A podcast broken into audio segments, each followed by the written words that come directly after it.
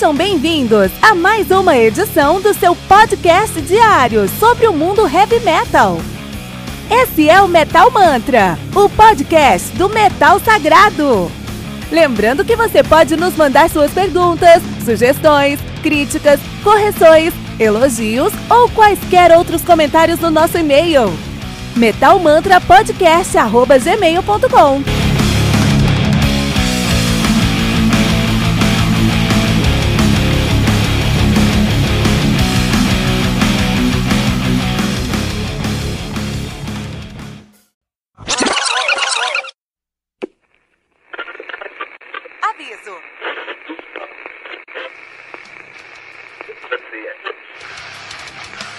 Antes de começar, avisamos que todo o conteúdo do Metal Mantra é Creative Commons. Por isso, músicas, links e podcasts citados nesse programa estão na descrição desse episódio.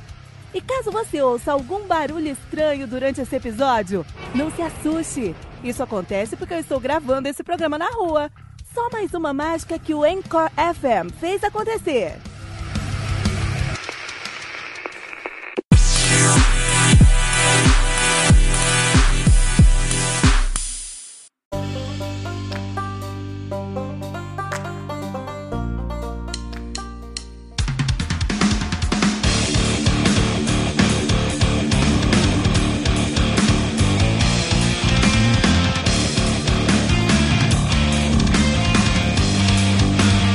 Rise of the Dragon Empire do Bloodbound. Lançar no dia 22 de março de 2019 pela AFM Records.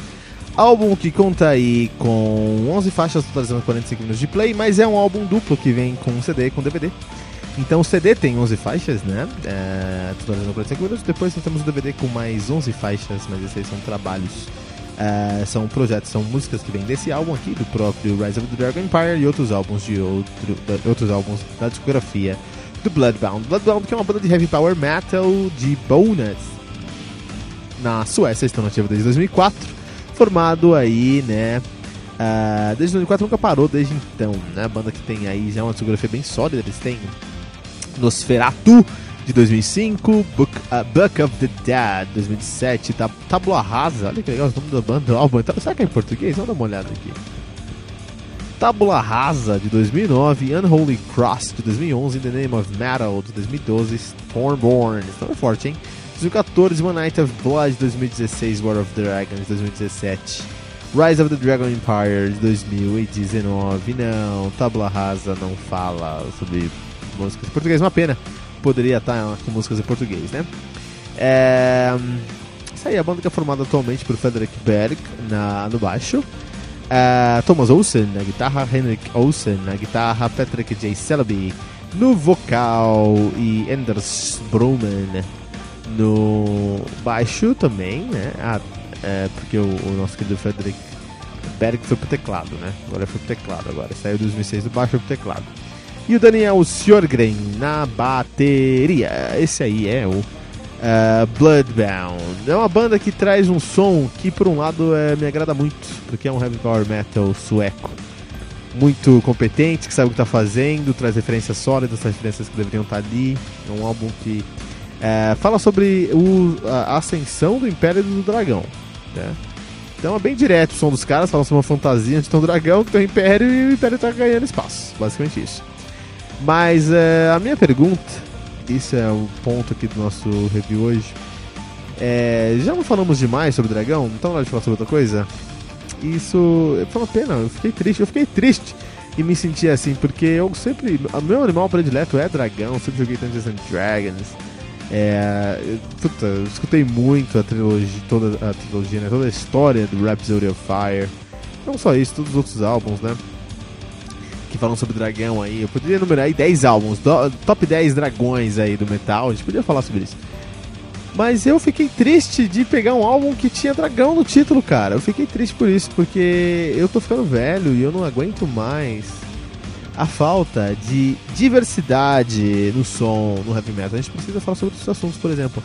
Eu não tô falando sobre problematizar, não tô falando sobre trazer discussões. É, que estão aí na lacrosfera, não, tá? Eu acho que a gente tem que fazer é expandir a discussão. Por exemplo, há um álbum, vou falar um, trazer um exemplo aqui de um álbum que também fala sobre um reino medieval, também fala sobre essa pegada meio medieval, meio fantástica, mas traz uma discussão que sai da, que sai da curva. Não discussão, é, não é, discussão na palavra, traz um, um, conceito, uma ideia, uma história que é legal escutar.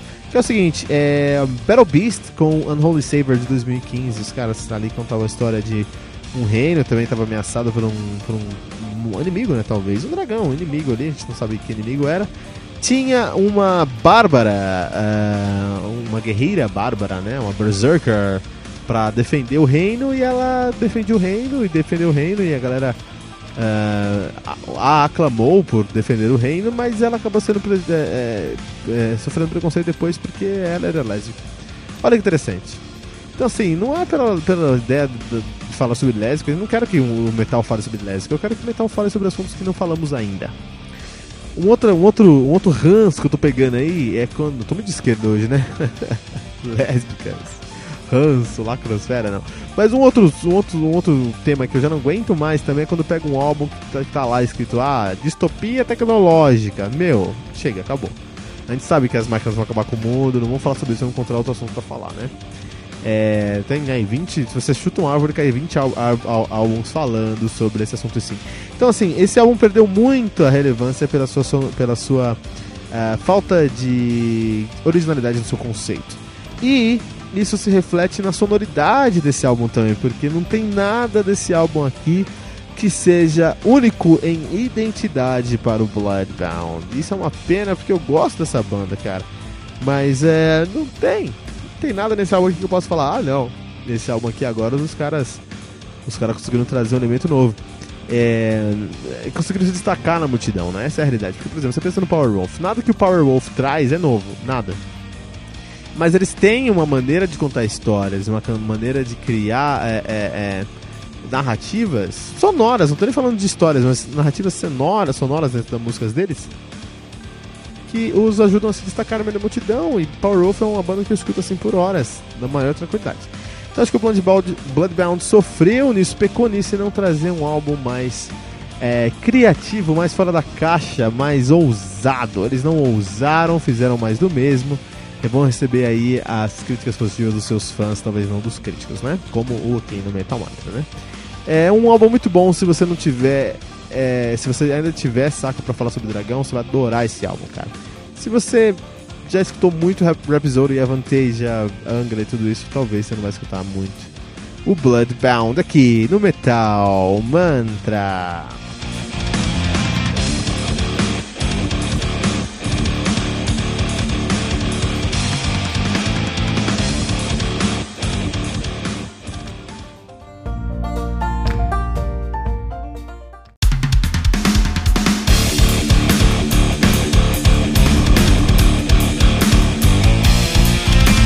Você ouviu mais uma edição Metal Mantra, o podcast do Metal Sagrado. Apresentação: Kilton Fernandes. Não deixe de compartilhar a palavra do metal compartilhando esse episódio, usando a hashtag Metal Mantra.